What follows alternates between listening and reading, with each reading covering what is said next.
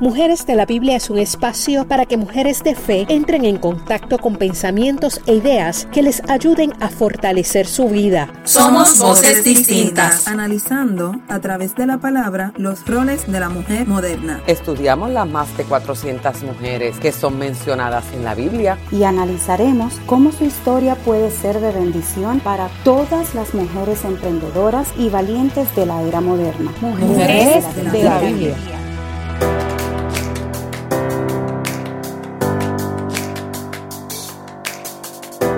Hola, espero en Dios que estés bien y los tuyos también, porque en estos tiempos de pandemia hemos visto lo importante que es cuidarnos unos a otros. Bienvenidos a esta edición de Mujeres de la Biblia. No sabes lo emocionada que estoy de que estés escuchando. Yo soy Keishla Rolón y soy comunicadora. Les confieso que es la primera vez que hago un podcast, pero tengo la esperanza de que será algo que se van a disfrutar, tanto ustedes como yo. Mujeres de la Biblia llegó a mi vida con la pandemia del COVID-19 y la incertidumbre del Han sido tiempos duros y he visto como muchos comenzamos a dudar de nuestra estabilidad económica y hasta de nuestra salud emocional. Mucha gente, sí, muy positiva, esto lo paramos juntos, esto pasará. Sí, sí, sí, claro, pero es que ya van meses de esto.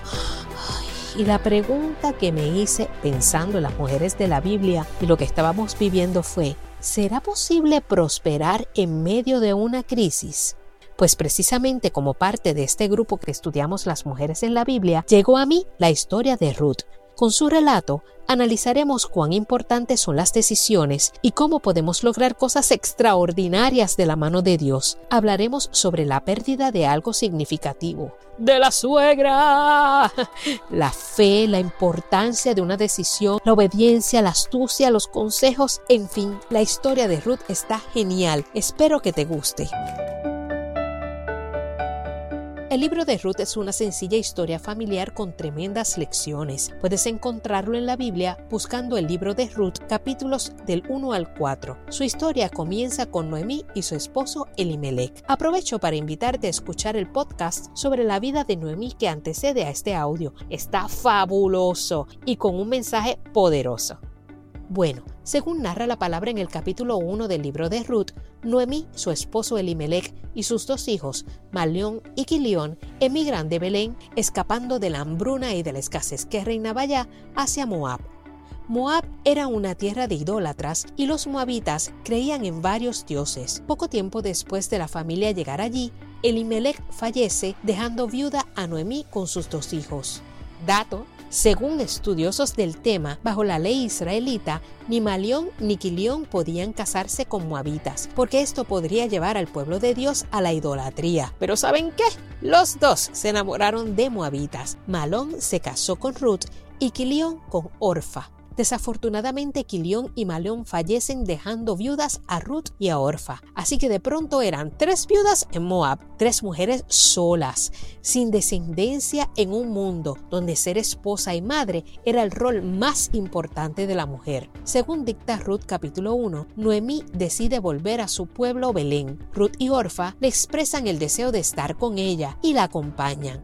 De camino, Noemí les dice a las dos, vuélvanse al lugar de donde vinieron y quédense con sus madres, pensando ella que Moab tendrá más posibilidades de casarse de nuevo y prosperar. Ambas lloran, pero Orfa la besa y se regresa, mientras que Ruth dice la palabra que toma una difícil decisión. Seguir con Noemí a un lugar desconocido que tiene otro Dios o regresar a su familia Moab.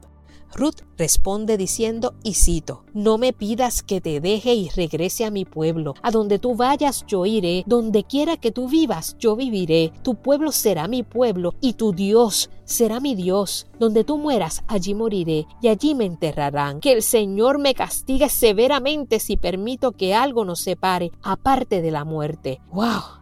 Bueno, sigo la historia porque se pone mejor. Llegaron las dos a Belén, viudas y pelás, que en Puerto Rico significa sin dinero. Pero Ruth era joven y amaba a su suegra, así que decidió buscar sustento para ambas. Dice el capítulo 1, versículo 22 que llegaron al principio de la cosecha, o sea, no tenían tiempo para cultivar, pues ya la siembra había pasado. Yo hubiese pensado, ajá, ¿y cómo vamos a sobrevivir? Pues mira qué interesante. Ruth no le dijo a Noemí, mira a ver lo que vamos a hacer aquí en Belén, porque tú fuiste la que me trajo aquí. No, no, ella comenzó a explorar sus posibilidades y descubrió la rebusca. La rebusca era parte de la ley judía en Belén y se trata de la acción de buscar y recoger el fruto que se deja sin recoger en los campos. La rebusca era el derecho que Dios había concedido al pobre de la tierra y a las viudas para recoger lo que los trabajadores dejaban atrás. Y si esto fuera hoy, Ruth diría, ah, pues yo cualifico para eso. Ruth llega a las tierras de Boz, que by the way era pariente de Elimelech, su fenecido suegro, y aunque era su derecho, según la ley rigente, le pide permiso al capataz para poder recoger la rebusca. Boz la observa y pregunta, ¿quién es ella? Claro, como se deduce del capítulo 1 de Ruth, ella se había hecho sentir en Belén a su llegada con Noemí, así que el capataz le dice quién es. Vos se acerca a ella y le aconseja que venga a realizar la rebusca a sus tierras, pues le dará protección. Advierte a los trabajadores que con ella no se metan y hasta la invita a almorzar. Vos pronuncia una hermosa bendición para Ruth en el capítulo 2, 12, al decirle, Jehová te recompense tu obra y tu remuneración será cumplida de parte de Jehová Dios de Israel, bajo cuyas alas has venido a refugiarte. ¡Wow! ¡Qué hermoso bendecir a otro! Bueno, pienso que a Ruth debió sorprenderle la amabilidad de voz. Aceptó el almuerzo y ¡wow! Dios le dio provisión hasta para llevarle a Noemí, pues dice la palabra y comió hasta que se sació y le sobró. Luego del almuerzo, ella sigue trabajando. Ruth llegó a su casa con 30 libras de cebada y como diríamos ahora con el doggy bag del almuerzo con voz. Se podrán imaginar la alegría de Noemí al ver la productividad de Ruth y la bendición que llegaba a su casa. Noemí reconoce que esto ha sido obra de su Dios misericordioso y le dice que siga rebuscando en las tierras de voz. Nada, que ahora es que la historia tiene su twist. La suegra le dice a Ruth, chica, hay que buscarte un machante. Bueno, en realidad no le dice eso, le dice en Ruth capítulo 3.1, Hija mía, no he de buscar hogar para ti para que te vaya bien. ¿No es vos nuestro pariente con cuyas criadas tú has estado? Hmm, Noemí tenía un plan. La ley de Israel amparaba a la viuda sin hijos, permitiéndoles casarse con su cuñado, pero Quilión estaba muerto y vos era pariente. Cuando Ruth mencionó a vos, Noemí dijo, el hombre es pariente nuestro, es de nuestros recompensadores. Eso está en Ruth capítulo 2.20. ¿Qué quería decir con esto? La ley que Jehová dio a Israel incluía unas disposiciones amorosas para las familias que atravesaban dificultades por ser pobres o por haber perdido a un ser querido. Vos, según la ley, podía ampararlas. Dice la palabra que Noemí le pide a Ruth, lávate pues y úngete, y vistiéndote tus vestidos, vete a la era, mas no te des a conocer al varón hasta que él haya acabado de comer y de beber. Y cuando él se acueste, refiriéndose a vos, notarás el lugar donde se acueste, e irás, descubrirás sus pies y te acostarás allí, y él te dirá lo que hayas de hacer. Imagínate la posición de Ruth, y es importante recordar que esto era un acto normal para la época, y que Noemí buscaba el bienestar estar y la seguridad de su nuera. Lo que podemos pensar como moral en aquellos tiempos era tratado de forma diferente. Aunque fuese chocante, Ruth accede a la petición de su suegra y le responde, todo lo que me dices lo haré. Uf, Ruth va y hace todo lo que Noemí le ha pedido. A mitad de noche, Vos se despierta y le pregunta, ¿quién eres?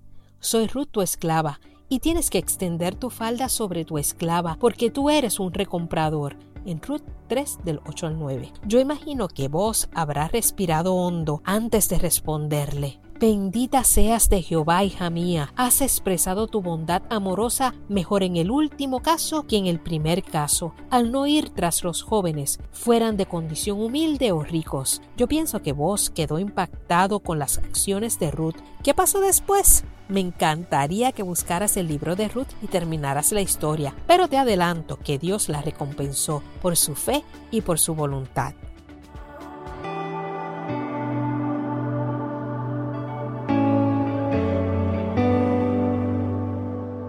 Bueno, ya que conoces la historia, me gustaría resaltar contigo algunos puntos que me hicieron reflexionar sobre las decisiones que tomó Ruth. Número 1. Ruth fue valiente. Ella no conocía a Belén, ella no sabía cómo iban a recibir a una moabita y aún así ella decidió no abandonar a Noemí. Se atrevió, agarrada de su fe, a emigrar a un lugar desconocido.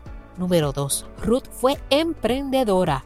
Ruth no se conformó. Ella salió a la calle a trabajar, armada de la fe que crecía en su corazón y confiando en un Dios que había provisto a los pobres con la rebusca. Dice el capítulo 2, versículo 2, Te ruego que me dejes ir al campo y recogeré espigas en pos de aquel a cuyos ojos hallaré gracia. Número 3.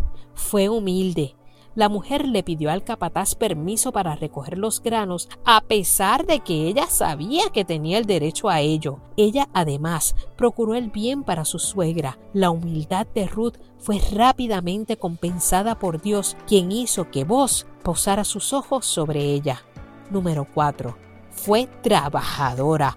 Ruth fue a las tierras de Voz a trabajar. Trabajó fuertemente y por toda una jornada. No hubo lamentaciones, no hubo pereza, ella se fajó. A lo mejor hizo calor, probablemente no conocía las técnicas para la recolecta, pero ella decidió dar su mayor esfuerzo y logró ver el fruto de su trabajo. Número 5 fue optimista y se aferró a la fe. Ella estaba en medio de un proceso de pérdida dolorosa. Estaba viuda. No tenía descendencia. No tenía su familia. Y aún así no se desplomó. Ella creyó en un Dios capaz de sustentarle en su peor momento. Ruth sin duda fue una mujer extraordinaria. Ok, como me escuchaste hasta ahora te contaré el final de la historia. Pasaron varias cosas, pero al final Boz se casó con Ruth y como dice el relato bíblico, Jehová le concedió a ella concebir y ella dio a luz a un hijo. Le pusieron Obed. Ese hijo de Ruth llegó a ser antepasado de un gran rey, del rey David, y David a su vez fue antepasado de Jesucristo. ¡Ah! ¡Ah! Tremenda recompensa por sus decisiones fue abundantemente bendecida. Y hoy que me escuchas, quiero que sepas que a Dios no le pasan inadvertidos nuestros actos. Dios nos ve, Dios les presta atención a tus sacrificios, a tu oración, a tus palabras, a la forma en que tratas a los demás. Dios ve tus actos de fe. No permitas que tu fe se debilite en medio de la crisis. Somos humanos, yo lo sé, pero la crisis nos empuja a ser formados por Dios. Nos cambia, nos duele, pero tranquila, Dios está presente. Por eso te invito a decidir conforme a tu fe. Dios siempre va a querer lo mejor para ti. Dice la Biblia en Proverbios 11:25, el alma generosa será prosperada y el que saciare, él también será saciado. En medio de esta pandemia, en medio de tu crisis, en medio de la situación más difícil de tu vida, Dios estará ahí si tú lo incluyes en tus decisiones. Les pregunté al inicio de este podcast si es posible prosperar en medio de una crisis. Visto está en la historia de Ruth que a pesar de tus circunstancias, a pesar de todo lo malo que te ha pasado, a pesar de lo que estés sufriendo, cuando la fe y Dios rigen tus decisiones, sí es posible prosperar. Definitivamente puedes prosperar. Y prosperar significa cobrar fuerza, imponerse o triunfar. En fin, prosperar significa ser feliz.